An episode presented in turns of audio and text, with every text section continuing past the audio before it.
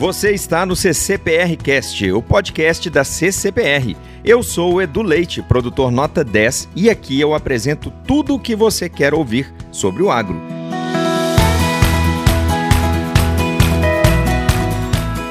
Olá, pessoal, começa mais um e agora professora Mônica, com a nossa parceira e professora Mônica Cerqueira. Como vocês já sabem, eu sou o Edu Leite, produtor nota 10 da CCPR, e no episódio de hoje vamos conversar sobre a importância do diagnóstico correto para o controle da mastite. A professora Mônica já está conectada aqui com a gente por telefone e já vai esclarecer pontos muito importantes sobre esse tema. Fique com a gente e acompanhe mais esse nosso podcast. Olá, professora Mônica. Oi, Edu, tudo bem com você? Obrigada pela oportunidade de conversarmos sobre esse tema tão importante. Você sabe, né, Edu? Com a chegada das chuvas, os riscos de maior CPP, contagem padrão em placas, e de mais casos de mastite aumentam. No caso da mastite, mais especificamente dos casos clínicos, a prevenção e o diagnóstico correto dos casos são muito importantes para o controle da doença. Tudo começa com o diagnóstico e se ele falhar, já viu, né, Edu? Já começou a chover aí na sua região? Tem muita chuva aqui. Chegou com muita alegria, o pasto já está ficando verdinho e eu já estou atento com a qualidade do leite, ou seja, principalmente com a CPP e mastite. A chuva é muito importante para a gente na fazenda, não precisa nem de explicar, né? Mas é preciso redobrar os cuidados quando estamos tratando de qualidade do leite, né, professora? Isso mesmo, Edu. A chuva é realmente importante e necessária para garantir a produção de alimentos e também para manter a vida. No entanto, quando estamos falando de qualidade do leite, temos que redobrar os cuidados para evitar aumentos da CPP, essa contagem padrão em placas, da CCS, indicativo de mastite subclínica, e também para prevenir a ocorrência de mastite clínica. Hoje, Edu, eu queria conversar sobre o diagnóstico correto da mastite clínica. Pode ser, Edu?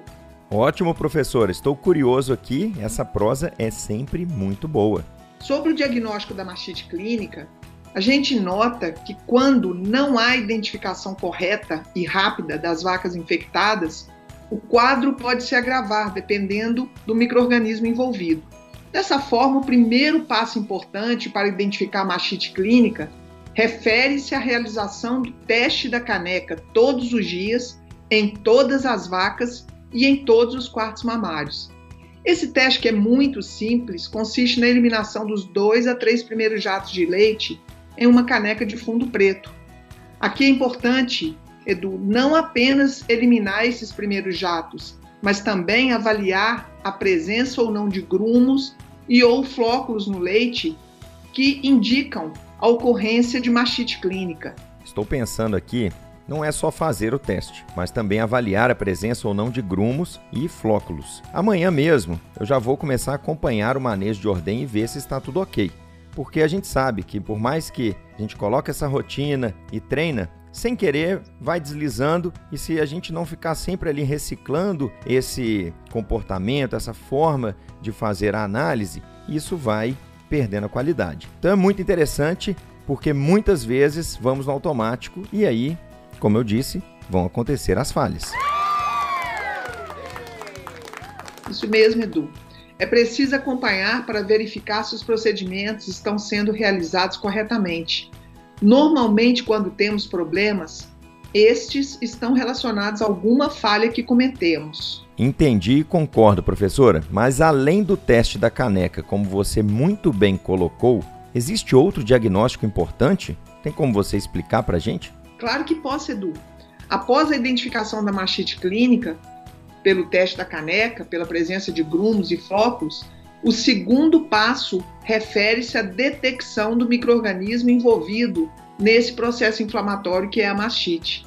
Estamos falando da coleta de amostra de leite do quarto mamário afetado para a realização da cultura microbiológica tradicional ou na fazenda.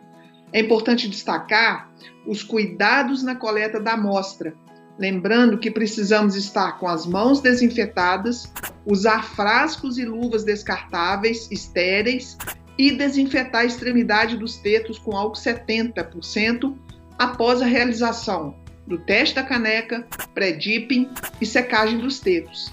Tomar esses cuidados é muito importante para evitar a contaminação das amostras e também o comprometimento dos resultados. E hoje está tudo muito mais fácil, né, professora? Porque temos a possibilidade de realizar a cultura na fazenda, certo? Isso ajuda muito e não é muito difícil de ser realizada, concorda? Sim, Edu, eu concordo e você está correto. No caso da cultura da fazenda, temos resultados 24 horas após a realização das análises. Olha só que beleza! Isso é interessante, porque permite uma tomada de decisão rápida sobre a necessidade ou não de tratar a vaca com antibiótico. Nos casos de resultados negativos, em que não houve crescimento de microorganismo na placa, não fazemos o tratamento com antibiótico.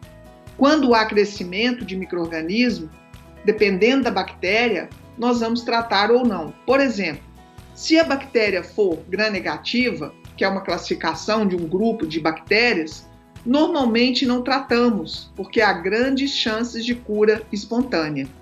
Mas, se no entanto crescer bactéria gram-positiva, um outro grupo de bactérias, o médico veterinário deve ser consultado para avaliar a necessidade ou não de tratar, dependendo da bactéria identificada. Caso seja identificada a presença de Staphylococcus aureus, por exemplo, aquela bactéria muito contagiosa, vários trabalhos demonstram que a chance de cura com tratamento com antibiótico na lactação, essa chance ela é muito baixa, essa chance de cura. E, portanto, não devemos realizar o tratamento na lactação. E por mais que tenha cultura dentro da fazenda, professor, é sempre importante consultar o veterinário, certo? Isso mesmo, Edu. De qualquer forma, o veterinário deve ser consultado para estabelecer o protocolo de tratamento, lembrando que toda vez que usamos antibióticos, você se lembra disso, não podemos nos esquecer do sistema MRST, ou seja, marcar as vacas tratadas, registrar os tratamentos e deixá-los à vista para facilitar a identificação pelo retireiro daquelas vacas que estão recebendo antibiótico, separar as vacas tratadas e tratar os animais seguindo as orientações descritas na bula do medicamento.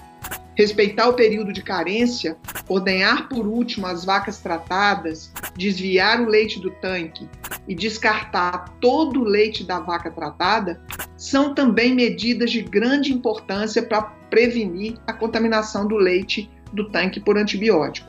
Realizar esses procedimentos na rotina é muito importante para o controle efetivo da mastite e também para garantir o uso responsável do antibiótico e ainda prevenir o risco de contaminação do leite do tanque por resíduos.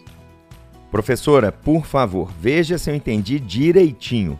A primeira etapa do diagnóstico é fazer o teste da caneca, eliminando os dois a três primeiros jatos de leite em uma caneca de fundo preto. Precisamos fazer este teste em toda vaca, em todos os quartos mamários e em toda ordenha. O objetivo aqui é verificar se há ou não presença de grumos ou flóculos que indicam mastite clínica. Se observar, precisamos passar para a etapa 2. Estou indo bem, professora? Se fosse uma prova, Edu, sua nota seria 10. Mas vamos lá. Deixe-me ver se você entendeu mesmo. Você falou em etapa 2. Qual é a etapa 2? Não pode errar, hein, Edu? Você é produtor nota 10. Professora, agora eu vou ensinar o padre a rezar a missa. É assim: eu fiz o teste da caneca, verifiquei presença de grumos. Aí tenho que coletar a amostra deste quarto mamário e fazer a cultura na fazenda, certo? Certíssimo, Edu. Parabéns! Precisamos coletar a amostra após o teste da caneca, após fazer o pré-dipping, a secagem dos tetos com papel toalha descartável e desinfecção da extremidade do teto com álcool 70%.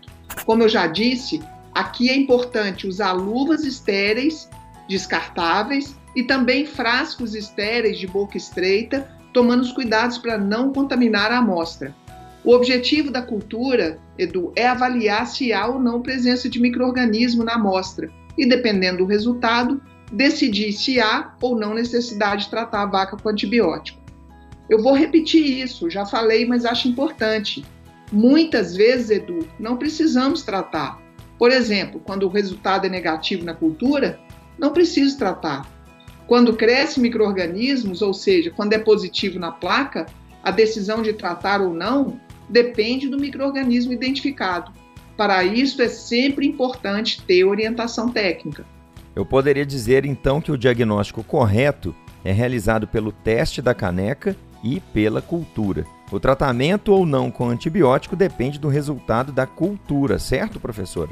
Isso, isso, isso, como diria o personagem Chaves. Lembra dele, Edu? Não contavam com minha astúcia. Eu lembro mais é do Chapolin, professora.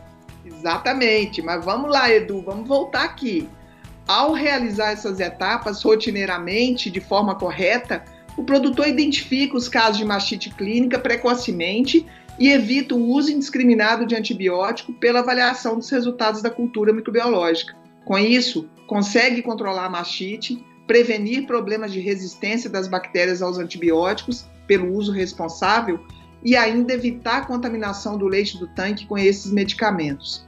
O segredo é o diagnóstico correto e as consequências são mais vacas sadias no rebanho, menos gasto com antibiótico e leite com qualidade. Não é fantástico, Edu? Palmas, diretor, palmas! Muito bom, professora, sensacional. Amanhã mesmo vou reunir os funcionários e verificar como eles estão fazendo o diagnóstico. Sobre cultura, professora, já estou implantando também na minha fazenda. Com certeza vai nos ajudar muito.